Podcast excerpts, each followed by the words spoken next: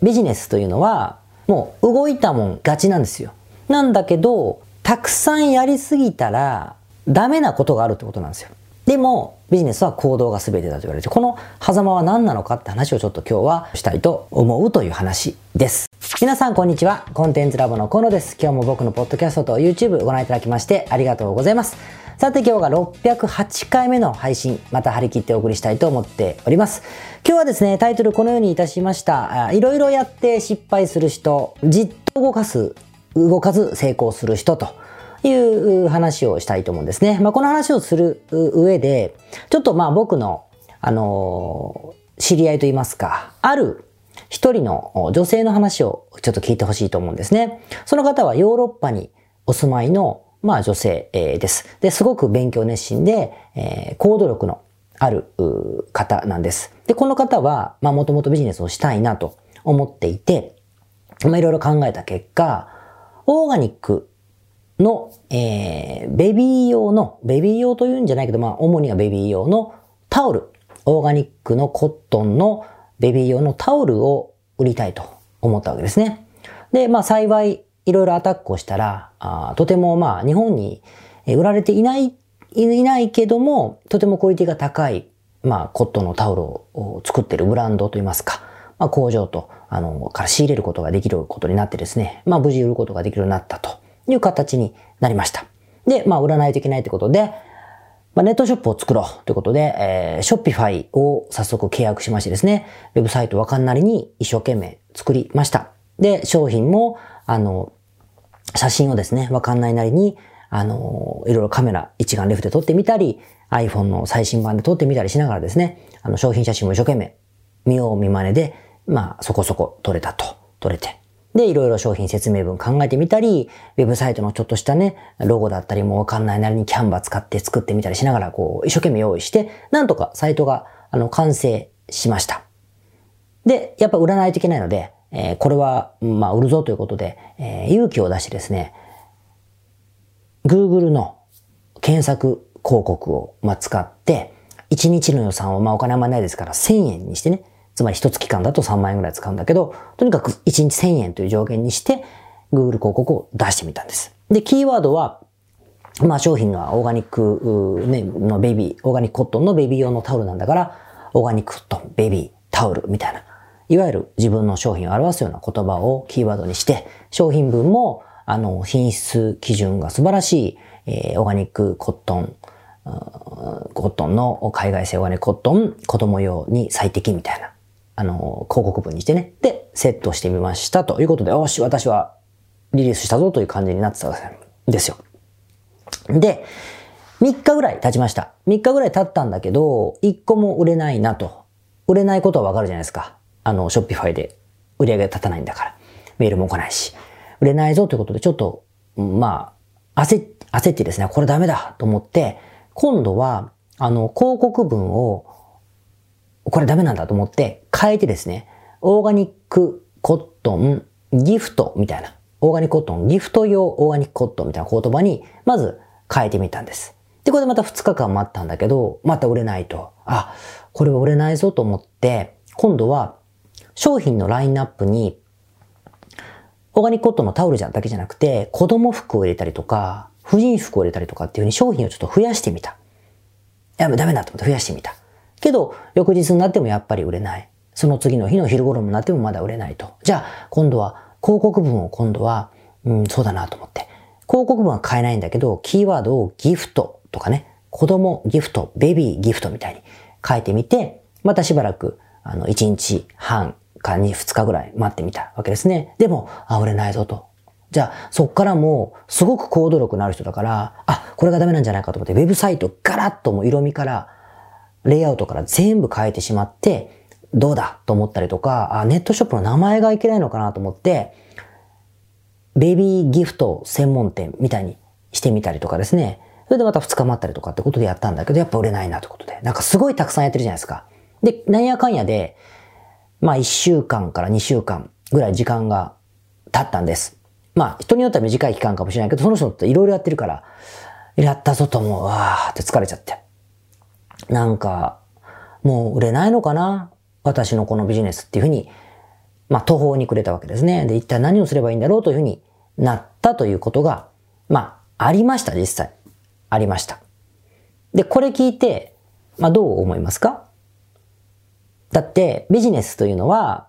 僕が偉そうに言うことはなくてですね、もうパンチ、パンパンパンパンって、もう動いたもん勝ちがちなんですよ。たくさんやっった人がやっぱ勝つ世界でしてね、やったらいいに決まってるんですよ。そうじゃないと成果も出ないし。なんだけど、実はこの彼女の場合っていうのは、このね、いろいろやったじゃないですか。いろいろやったことが、うまくいかなかった原因なんです。そのオーガニックのタオルがダメだったわけではなくて、動いたことがそもそも売れなかった原因なんですよね。ちょっとわかんないですよね、意味がね。なので今日はその話をしたいと思います。つまり、たくさんやりすぎたら、ダメなことがあるってことなんですよ。でも、ビジネスは行動が全てだと言われて、この狭間は何なのかって話をちょっと今日は、あの、話をしたいと思うという話です。じゃあちょっと話を変えて、目の前の、あの、わかりやすいことで言うと、まあ、料理を作るとしましょう。僕も、まあ今、夕食を結構毎日作るので、うん、子供たちのですね、えー、その時に、えー、まあ思うんですけど、ああいうレシレシピサイトを見て料理作るんですが、例えば、うん、チキンソテーを作りたいとしましょうか。なんかめんどくさいチキンソテーでいいや、みたいな。まあ、チキンを焼くだけなんですけど。で、えー、じゃあさ、じゃあレシピ、レシピは鶏ももを買ってこいよ。と鶏もも 600g みたいな。買ってきて。で、そこに塩、胡椒少々。まあ、小さじ1杯ぐらいね。ぐらいずつ塩、胡椒。ぬりぬり込み、ぬりぬりぬり。で、片栗粉が、どうでしょう大さじ1杯。みたいな。で、またポッポッポッポッと片栗粉まぶして。で、次にサラダ油。大さじ1杯。フライパン熱します。中火で熱して5分焼きます。ジューッと皮から5分焼きます。で、焦げ色がついたらひっくり返します。で、今度料理酒。ワインでもいいんだろうけどね。料理酒を、うん、どうでしょうか。大さじ2杯ぐらいバーっと入れて。で、蓋して、蒸し焼き。で、さらに5分待って、完成みたいなことで、まあ実際作るんですけど、僕ね、作るんですけど、まあまあ美味しい。まあまあそこそこ美味しいわけですよ。そういう時に、でもなんかパンチ足りねえなとか、なんか飽きたな、もうちょっと違う工夫できないんだろうかと思いますよね。あの、いつも作ってれば。おそらくそうなると思うんですけど、皆さん。で、その時どうするかっていうと、例えば、うーん、じゃあ、オリーブオイルに変えてみようと。最初のサラダ油オリーブオイル変えてみよう。ささらに、ニンニクもちょっと足してみようかな。塩胡椒を少し多めにして、料理酒じゃなくて白ワインを入れてみよう。で、作ってみたとします。で、食べたんだけど、なん、なんかちょっとな、こっちの方がまずいな、べちゃべちゃしてんなと思って。じゃあ次はな、どうしようかなと思って、片栗粉の代わりに小麦粉にして、ニンニク入れるのをやめて、やめて、で、オイスターソースをちょっと混ぜて、醤油もちょっと混ぜて、焼き時間を、えー、少し長くしてみて、で、料理書に戻、料理書でやることに戻すと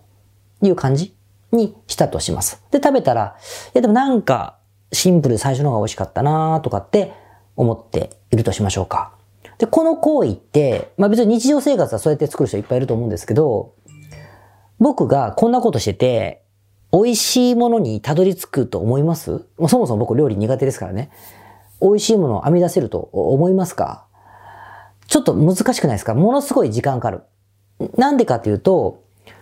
変更してたり、まあ追加したり、変えたり、間引いたりという項目がいっぺんにやりすぎてて、何のおかげで脂っこくなったのかとか、何のおかげで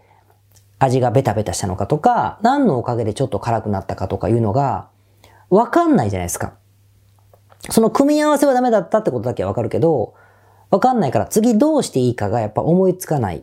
っていうことに、やっぱなりがち。なので答えが遠くなるということに、まあ、なるわけ、えー、ですよね。意味わかります？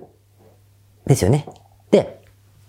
なので、だ3つ、あの、ダイヤルキーがあって、トランク、スーツケースのダイヤルキー3つあって、0、0、0ってやって、これをくるくるくるくる回して、確率を、あの、あ当たるかどうかをね、開く開くかどうかをやっていくときに、この最初が0、2つ目も0で、1、2、3、4、5、6、7っていうふうにやっていけば、あの、いつかはこれ、3×3 で当たる日が来るかもしれませんけど、これ、000わーっと混ぜてガチャン、ダメか。わーっと混ぜてガチャンってやったら、なんかいつかは当たるけど、ちょっと順番にやるよりも当たりが、あの、引くのが遅くなりそうな気しませんか？総当たり攻撃って言うんだけど、ってことが言いたくて。で、さっきの彼女のケースはこれと同じことになってるってことなんです。やっぱり、やってることは全部正しいんですよ。正しいんです。正しいんですけども、やってる順番が同時なので、何がダメで何が良いかってことが全く確認できるように進んでるので、例えば、広告を1000円使ってる時って3日間待ったって、マックス使ったって3000円でしょで、タオルが例えば1万円くらいするときに、広告費が本当は1個売れるのに、5000円かかるんだとしたら、1万円以上使わないと、わかんないんですよ。あの、どうなのかが。わかんない。し、このキーワード、この広告文、このページ、この価格、この商品文で売れるのかどうかということを確認する時間がまず足りてないんですよね。だから、これで良かったかもしれないのに、もうこっち変えちゃってるから、変えちゃってまたさらに中途半端なアクセスを流して、ダメでまた変えちゃってるので、答えを確認する前に全部終わっちゃってるということになるわけですよ。これが、まあ一番の動きすぎた結果よくわかんなくなった原因だろうというふうにあの思いますね。で、これってめちゃくちゃよくあって、あの、みんなよくやりません？多分、自分がすごい動き、続けてるんだけども、全然成果が出てないとか、いう場合っていうのは、こういう風になってる場合がすごく多いんじゃないかなっていう風にあの思うんです。で、じゃあどうすればよかったのっていう話なんですが、やっぱり正しいというか、手順を踏むなら、まずは最初、オーガニックコットン、タオル、ベビーというキーワードを品質の良いオーガニックコットンのタオルなら私たちの任せをという広告文、で、オーガニックコットンのタオル屋さんですというウェブサイトのこの組み合わせでやっぱ1万円ぐらい使うまでは待つべきだしたね。待つべきだした。で、これで売れたら OK じゃん。ないですか。だから効果もっと早く出たかもしれない。で、もし売れなかったら1個だけ買えるんですよ。例えば、インパクトが大きいものを買いたいので、えー、まあ、例えばね、広告文がベビー用のタオル、オーガニックベビータオル、広告キーワードもオーガニックベビータオルって人を引っ張ってるわけだから、じゃあ今度ウェブサイトの方の価格だけを少し下げてみるとかね、いうことも、あの、できるだろうし、このウェブサイトの価格を大きく変えるとか、ウェブサイトのキャッチコピーを変えてみる、大きく変えてみるとか、目立つようにしてみるということで、また、えー、まあこれだと1万円もいらないかな ?5、6千円でもいいですよ。まあ1万円ぐらい試して、試してみることもできるし、それでダメだったら今度は、この、この組み合わせがダメなんだってことで、入り口から変えちゃうんですよ。例えば、ベビー服ギフト。ベビー服ギフトってして、ベビー服のギフトなら私たちへというふうにして、ウェブサイトの方はベビー服のギフトの商品をいくつか並べて、そこで、あの、買うかどうかを試すとかですね。できません？ってなると、3パターン、つまり3万円使うことになると思うんだけども、これで確認していくと、あ、これはダメなんだ、これはダメなんだ、これもダメなんだって。で、そうやった結果、どの組み合わせもダメだったんであれば、そう細かいことはいいんですよ。この1行変えるとかね、写真をちょっと変えるだけだったらもうインパクトないですから、それは置いといて、そこまでやってダメだったら、あ、この流れだと、この商売はダメなんだと思って3万円は捨てちゃうことになるけれども、次の、もう商材なりテーマなり、カテゴリーなりをガラッと変えるとか、もしくはもう全然ビジネスモデルを変えちゃうとか、いうふうにしていけば、あの、結果はもっと早く出る。なぜかというと、この彼女というのは、すごい行動力がもともとある人なので、パンチをたくさん打てる人なんです。だからもううまくいくに決まってるんですよね。やってれば。だけどやり方が、順番が違っただけだから絶対にうまくいくんだろうというふうに思います。で、もう気づいたと思うんですけど、この方はですね、僕のクライアントさんなんですよ。あの、もちろん、あの、誰とは言いませんけどね、えー、なんです。で、えー、で、やっぱり、えー、すごい、もともと真面目な人だし、行動力があるし、アイディアマンだし、えー、なので、えー、この手順のことが分かればですね、やっぱりどんどんどんどん順番通りやって、結果的にビジネスはうまくいきました。まあ別の商材なんですけどね、結果的には別の商材なんだけど、うまく、あの、いきましたね。こういうことはよくあるなというふうに思います。で、まあここまでの話って、当たり前のことでしょウェブサイト、というかビジネスっていうのは打ち手が、手数が大事。で、インターネットマーケティングっていうのはテストが大事という話をしただけなんですけれども、でもこれはなんか、なんていうかな、平凡、平平凡凡で、なんか才能と呼ばれたりとか、嗅覚と呼ばれたりとか、そういうのがね、ない人に向けての話になんですよ。僕はそうなんで、僕みたいな平凡な人は、こうしないとうまく生きようがないってことですね。生きようがない。だけど、世の中にはですね、面白いもんで、こんなの全然しなくても、ものすごいビジネスを当てていく人がいるわけです。当てるっつったってその、50億の会社になったとか、1億の会社になった。はたまた、やってすぐに2、3000万の売り上げる会社になったという差はあるでしょうよ。あるでしょうけれども、こういうの、軌道に乗るってことは当たると呼びますよ。本人がいた人通り当たるって意味。で、当ててくる人が結構いましてですね。こういう人はですね、行動力があることも一緒。アイディアをたくさん出すことも一緒なんだけど、テストなんか全くしませんよ。もう要素が全然違うものをパーンって出してポーンと売れて、また全然違うことを思いついてパーンってやってポーンと売れてってことを連続するような人もたまには外れがあるんだけど、でも連続しちゃって当てていくっていう人が世の中にはいるんですね。うちのクライアントさんにも結構います。結構います。で、こういう人って、じゃあ前こういうことしたから今度はこうしなきゃっていうふうにパラメータを意識してるかっていうと、それ質問するじゃないですか。女性に多いんですけど、質問すると、え、そうだったっけ？覚えてないわって言うんです、僕に。覚えてないんだ、みたいな ことになってですね、羨ましい。で、多分、これは、めちゃめちゃ偶然の人とか、なんかスピ、スピで引き寄せてるとかね、宇宙から降ってくるんでは全然なくて、言葉にできないだけなんですよね。言葉にできなくて、おそらく言語化できないだけで、心の中とか頭の中で組み合わせを考えているんだと思います。あと嗅覚みたいなものがやっぱあるんだなと思っていて、それで当てている部分があるとはあの思いますよ。だから後付けで僕はその人がなぜこれがうまくいったかってことは、あの、コンサルチックに説明することはできるけれども、でも正直その人は多分考えてはやってない。ってことなんですよね。で、こういう人ってやっぱいて、こういう人はね逆に言うと、あの今言ったみたいな順番に一個ずつ変えないとダメですよみたいな。まあまあまあ待てみたいなことは言っちゃダメです。あの、強さが消えちゃうので、その人はどんどんどんどん大いにやっていきましょうって言った方がやっぱいいので、その場合は僕はその方に対してどういうふうに言うかというと、その方の場合は、その人がどんどんどんどん手を出すってことだから、レビューするとかね、データを見るとかいうのはめちゃくちゃ苦手なわけですよ、その人は。前者の人はそういうのを練習しないと、あのね、そもそも平凡なんですからうまくいかないんですけど、後者の人っていうのはもう苦手だから、こういうところをサポートできるスタッフをいかに抱えるかっていうのが大事なので、ここのところをね、あの結構ケアするようにしてます。例えば思いついたことをすぐに実行できる取り巻きだったりね、取り巻きだったり、実行したものが売れてしまったらオペレーションがあるわけだから、やったままでほっといてね、炎上するんじゃなくて、それをちゃんと拾っていく。もうまた売れてるよ、このなんかよくわかんないビジネスがみたいな風に拾っていくような人を抱えたりとか、マネジメントするというスキルの方に結構、まあ介入したりすることが僕も多いですね。その思いつきでボンボンボンボンやるって良さを消しちゃいけないので。っていう風になるから、ここは要注意です。だもし、どうでしょう？今日の話聞いて、もう終わりますけど、どちらでした？ああ、私確かにどんどんどんどんやってうまくいかないことって結構あるなーっていうふうに思った人は A、つまり僕チームですね。僕チーム。何言ってんのかな、このおっさん、みたいな。この私やったら結構当たってるけど、みたいな。考えてやってないけどなー私おかしいのかなーって思ってる人がいたとしたら、しかもそれが1回ではない。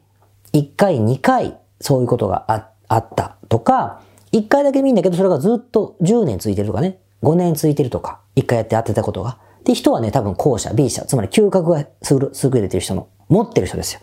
A の人は持ってない人です。A の持ってない人は僕チームだから、やっぱりロジカルに順番に変えていこうと、塩を変えたらどうなんだろう、オリーブオイルを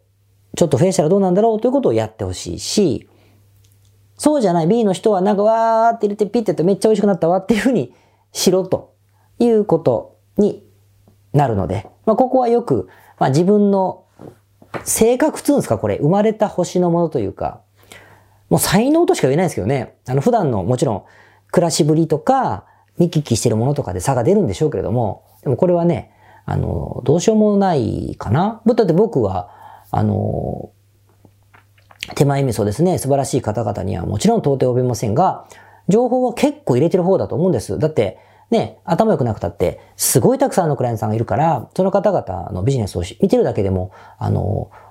ね、皆さんよりは僕多分たくさんリアルなことを見てると思うんです。YouTube で見て知ってるわけじゃないですからね。僕、実際の数字見て分かってるわけですからね。だから、うん、なんだけど、やっぱりその持ってる人にはね、なかなかなれない、えー、ですよ。だからまあ、そういう意味ではね、星の元を見て、まあ、もう凡人な人の方が多いと思うので、そういう人はやっぱロジカルに一個一個レシピを変えていくってことで、待つってことも大事かなという話をしたかったわけです。まあ、しょうがないですよね。あの、才能ないんだから。ということで、頑張っていきましょう。はい。それでは、今日の雑談、608回目の雑談に行きたいと思いますが、詐欺事件があったんですよ。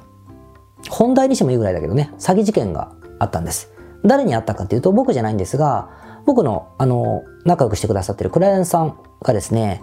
ある建築関係のビジネスをなさってるんですね。で、その方が、あの、詐欺があったんだというふうにすごく、あの、ご連絡いただきましてですね。で、まあまあ、事情を聞いてみた結果、そのご本人がなったわけじゃないんですよ。でも関係があったから、あの、少しどうなのかなって話で、あの、いろいろお話をしたんですけども、何があったかっていうと、その方とは関係、その方は A さん ?A さんとは関係なく、A さんが A、B 社と C 社。B 社と C 社を引き合わせたんですよ。二人とも知ってたから。引き合わせた。で、これね、建材を売る会社と建材買う会社だったそうです。建材ね。あの、いろんな、まあ、部品ですよ。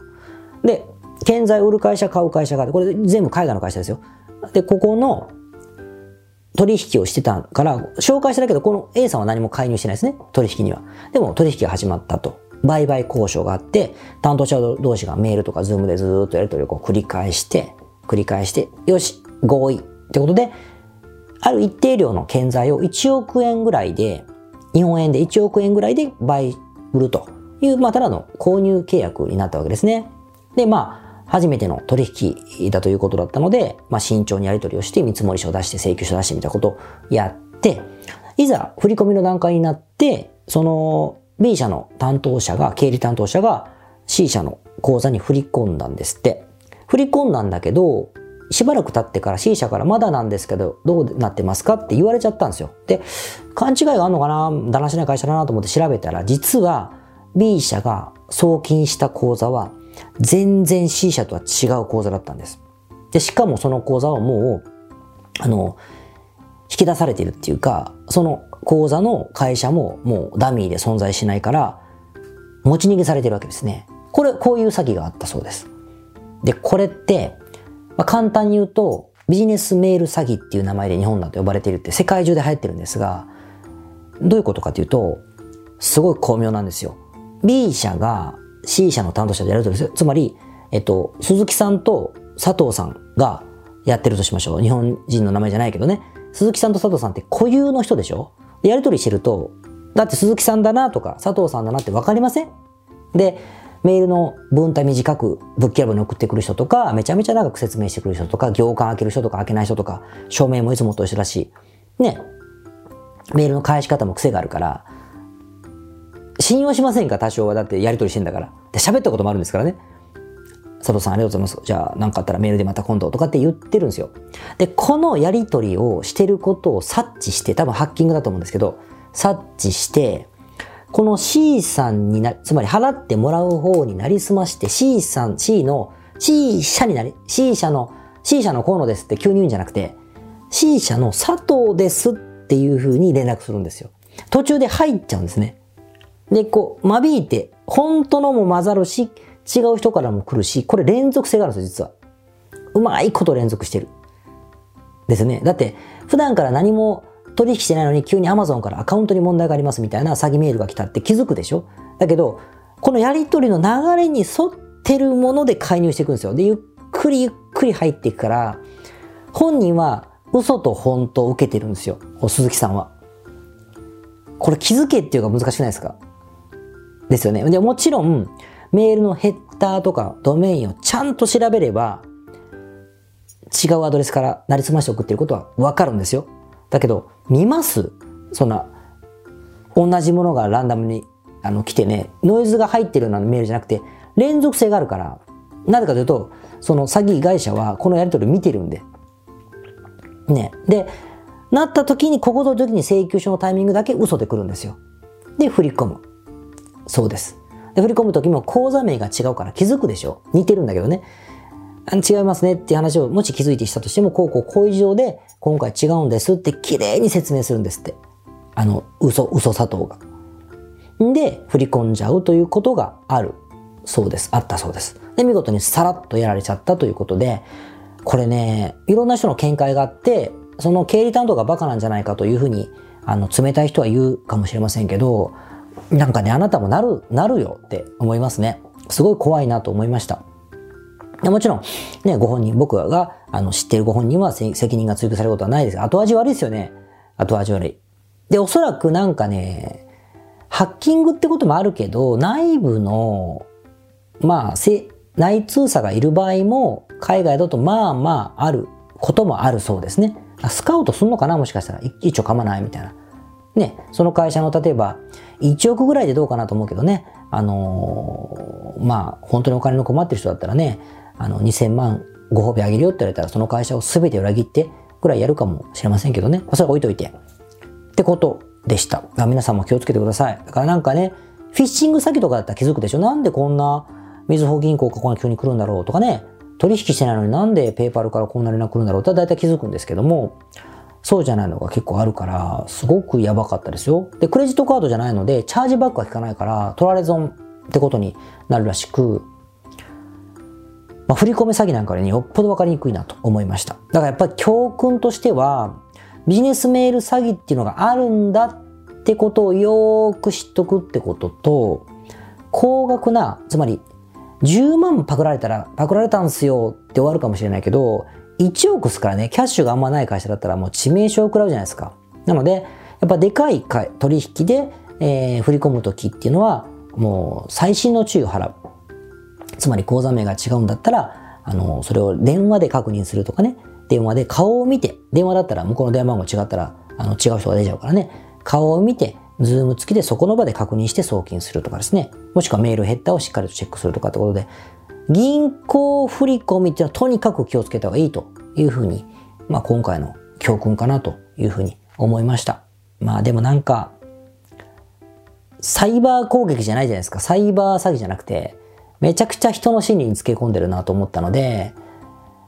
ムカつきますよね。あの、最近僕、コンフィデンスマンまた新しい映画見たんですけど、コンフィデンスマンってあの日本の映画であの詐欺師の話なんですけどね。それはいい人たち。だから面白いんだけどね。ああいうのは面白いけど、実際やられたらすげえムカつくなと思って、あの、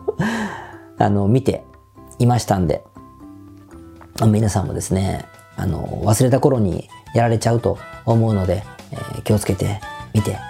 ください。それではまた来週。皆さんこんにちは。コンテンツラボの河野と申します。この YouTube チャンネルをご覧いただきましてありがとうございます。え普段は在住の起業家の皆さんにインターネットを使ったビジネスのサポートをさせていただいております。これまで、え約3000人の方々のビジネスのサポートを行い、すべてのクライアントさんの売上総額は300億を超えているぐらいだと思います。えこのチャンネルではそんな経験をもとにインターネットビジネスもしくはインターネットを使った起業についてえ詳しく役に立つ情報をお送りするように心がけております。海外においての事例もとても豊富に含んでいますので、日本の方にも適用できることがとっても多いと思っております。ぜひチャンネル登録をして配信をご覧になってみてください。ポッドキャストをお聞きの皆様、こんにちは。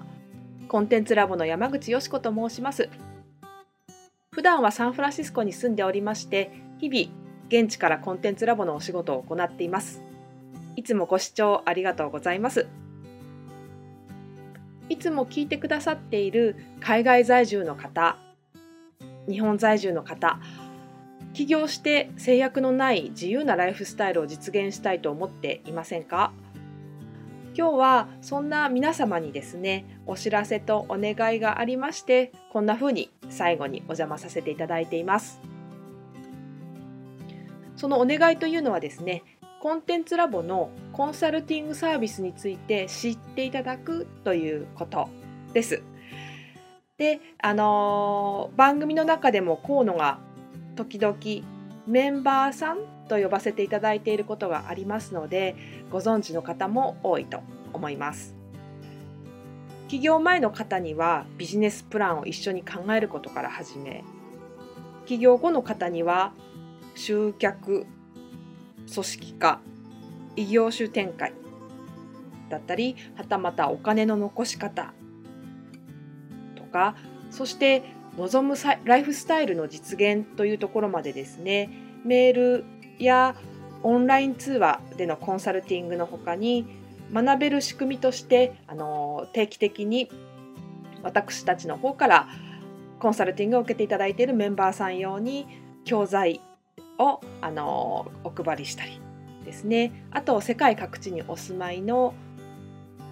起業してビジネスの広がりを目指す日本人の方同士とつながれる仕組みを取り入れたりといったコンサルティングやコミュニティ参加が全て入ったサービスに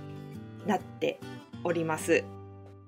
私たちのクライアントさんは7割が海外在住者在住者さんでですね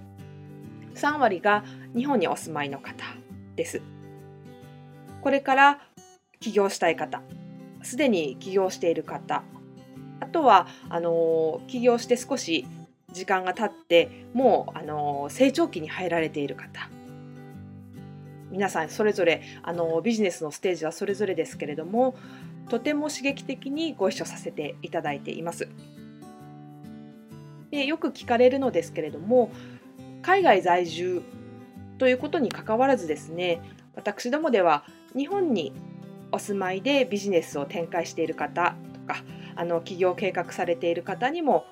お使いいただけるコンサルティングサービスとなっていますのでご安心ください。起業前、起業後、日本、海外とか関わらずプロフェッショナルな支援やコミュニティ参加でもっともっと成長したいとお考えの方におすすめのコンサルティングサービスとなっております。であの知っていただくことがお願いだったのですけれどもここからは皆さんにあのまた別のお知らせになりますがご興味がある方のために河野が世界各都市で実施して大好評をいただいているネット企業ビジネスセミナーを無料で公開しています。まだ何をしていいかわからない方にはどんなビジネスをするべきかすでに何かを始めている方のためにはどのようにビジネスを成長させるのかといったような濃い内容をですね4時間以上でとても詳しくお話ししています。もちろんあのコンテンツラボの強みとして今まであの一緒にサポートして大きくなってきた実際起業されている方たちの生の声も聞けてしまう貴重なものになっています。そしてさらに特別に今回取り下ろした「How to」